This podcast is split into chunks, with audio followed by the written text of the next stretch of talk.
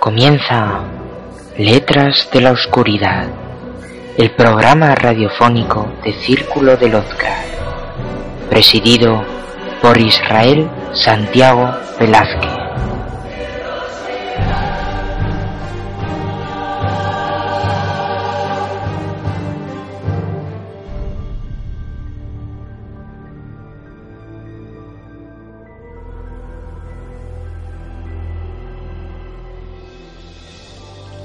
El mundo del terror ha contado con grandes narradores de las pesadillas que en ella descansan y que están en espera de poder abrazarnos. Algunos de estos narradores caminan por las veredas de la inmortalidad, otros esperan ser rescatados del olvido y algunos en definitiva son totalmente abandonados. En estos días son pocos los juglares de las pesadillas que al leer sus letras aún nos hacen temblar y quizás dormir con la luz encendida. Uno de ellos es Clay Barker, nacido el 5 de octubre de 1952 en Liverpool, Inglaterra. Barker es uno de los más aclamados autores en los géneros de horror y fantasía. Inició su carrera con diversos relatos de horror, recopilados en la serie Libros de Sangre y en la novela Faustiana. Posteriormente, se trasladó hacia el género de la fantasía moderna con toques de horror. El estilo más característico de Barker es la idea de que existe un mundo subyacente y oculto que convive con el nuestro. El rol de la sexualidad en lo sobrenatural y la construcción de mitologías coherentes, complejas y detalladas. Libro de Sangre fue publicado en Estados Unidos en una edición barata. Sin embargo, la originalidad, intensidad y calidad de las historias hicieron que el ya popular por entonces y maestro del horror contemporáneo Stephen King manifestara, he visto el futuro del horror y su nombre es Clay Barker. Dentro de los libros de sangre encontraremos una historia de fantasmas única y reveladora. Un viaje bajo las calles de Nueva York en el tren de la carne de medianoche. La misión del demonio Yaterin, que trata de atormentar y destruir la cordura de un pequeño e inmutable don nadie llamado Jack. Un reformatorio en el que un monstruo que reside en la posilga de la granja del campus considera que los cerdos son mucho más iguales que los humanos. La necesidad de la muerte de ser periódicamente satisfecha una batalla tradicional entre dos remotos pueblos de, Yugoslavia que de repente se vuelve inesperadamente destructiva. La mano izquierda y la mano derecha rebelándose contra el cuerpo que los tiene atados y prisioneros por toda una vida. El millonario excéntrico que construye su propio infierno para derrocar a la mítica figura de Satán y aquel enfermo y pervertido sexual que al probar un afrodisíaco experimental no puede reprimir la lujuria llevándolo a, a funestas consecuencias. Los libros de la sangre son un compendio de oscuras visiones que se adentran en los sueños que se deslizan en secreto por nuestro subconsciente, aguardando para salir a la luz. Dentro del mundo del cine, las obras de Bergen han tenido diversas críticas. Se inició con los cortos de Forbidden en el año de 1973 y Salomé en el año de 1978, películas experimentales con elementos surrealistas que fueron posteriormente relanzados con una aceptación moderada de la crítica. En 1987 se estrenó la que hasta el momento es su obra maestra, Hellraiser.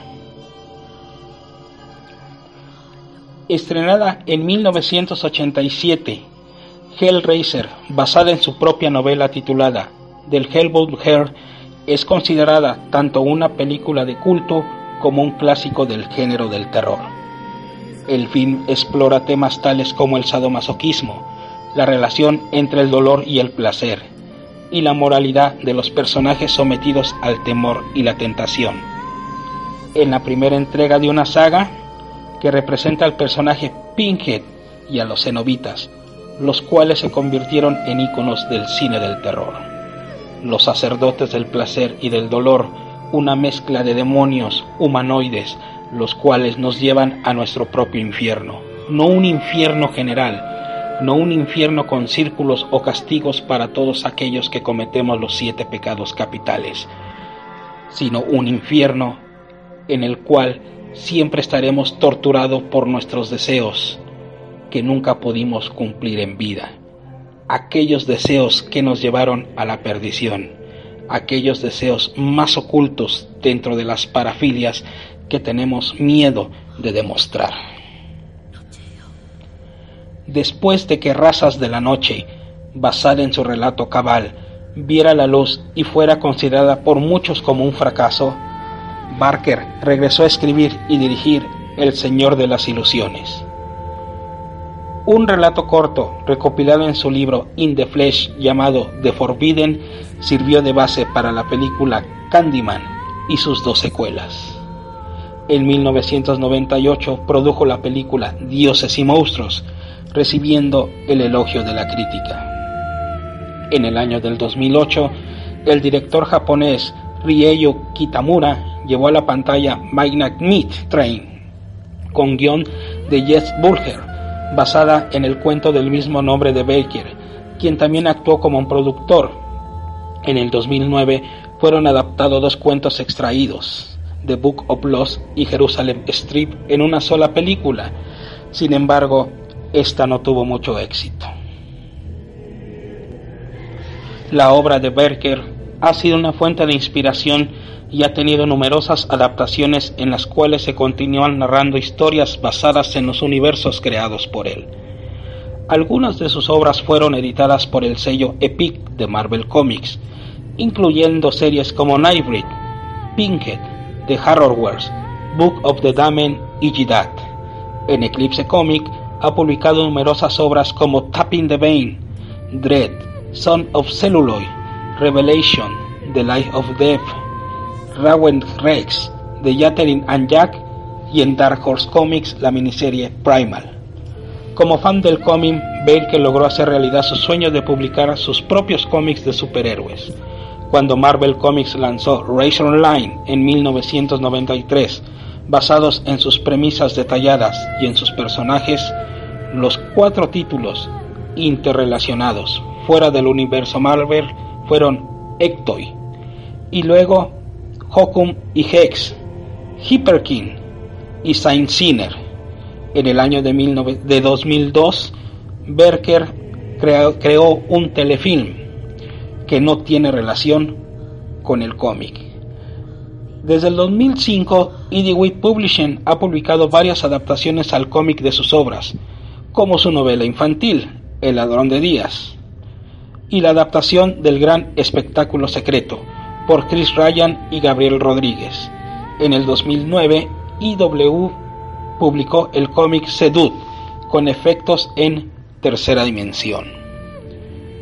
Dentro de los videojuegos, quizá el más famoso ha sido Clive Barker's Jericho, lanzado el 23 de octubre del año 2007, siguiendo la línea del escritor, quien diseñó íntegramente los personajes y escenarios, logrando una ambientación realista.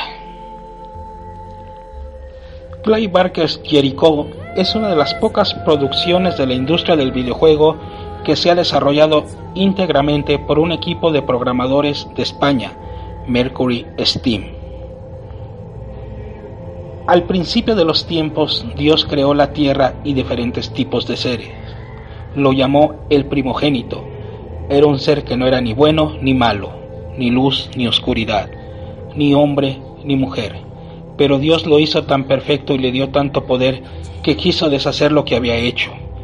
Pero al haberlo dotado de tanto poder no lo pudo destruir, y así que lo desterró a un lugar llamado Pixis Prima, donde debería permanecer hasta el fin de los tiempos. Dios creó al ser humano, hombre y mujer, un ser perfecto y hecho a su imagen, pero lo dotó de mucho menos poder. El hombre, sin saberlo, fundó la ciudad de Alcalí, encima del Pixis Prima, pero el primogénito no estaba contento y quería adquirir más poder. Así que en cuando podía aparecer en nuestro mundo y la ciudad de Alcail con él, cada vez que lo hizo, sedujo a algún ser humano con promesas de poder y conocimiento a cambio de que lo liberase, rompiendo el sello de su prisión mediante un sacrificio de sangre. En cada ocasión un grupo de siete personas lo ha derrotado, renovando el sello que lo mantiene en su oscuro reino. Cuando el primogénito llegaba a nuestro mundo, se producía toda una serie de catástrofes y epidemias, pero aunque el primogénito fuera desterrado, su poder aumentaba, ya que iba cogiendo trozos de nuestro mundo en cada ocasión. Así, el Pixis Prima se iba expandiendo y haciendo más grande, a la vez que el poder del primogénito crecía. La prisión del primogénito se ha abierto anteriormente cuatro veces, durante la civilización sumeria, en la época de la antigua Roma, a lo largo de las cruzadas y durante la Segunda Guerra Mundial. Cada vez tarda menos años en reaparecer. Ahora el primogénito ha vuelto a nuestro mundo y Arnold Leach, el dirigente de una secta, quiere liberarlo de su prisión. El comando Jericho, formado por siete militares con poderes paranormales y comandados por Devin Ross, han sido enviados para atrapar a Leach y cerrar la brecha y desterrar al primogénito de una vez por todas. No podemos negar y no podemos dejar de temblar al escuchar la palabra de Clay Barker, un autor prolífico que utilizó nuestras fobias modernas, nuestras fobias contemporáneas, nuestras fobias íntimas y personalizadas para crear ambientes terroríficos, asfixiantes, claustrofóbicos, pero sobre todo aquellos deseos que pensamos que están alejados de nuestros sentimientos y de nuestra mente. Clay Barker quizás, dentro de un punto de vista personal, sea el último gran escritor del género del, terror en nuestra actualidad.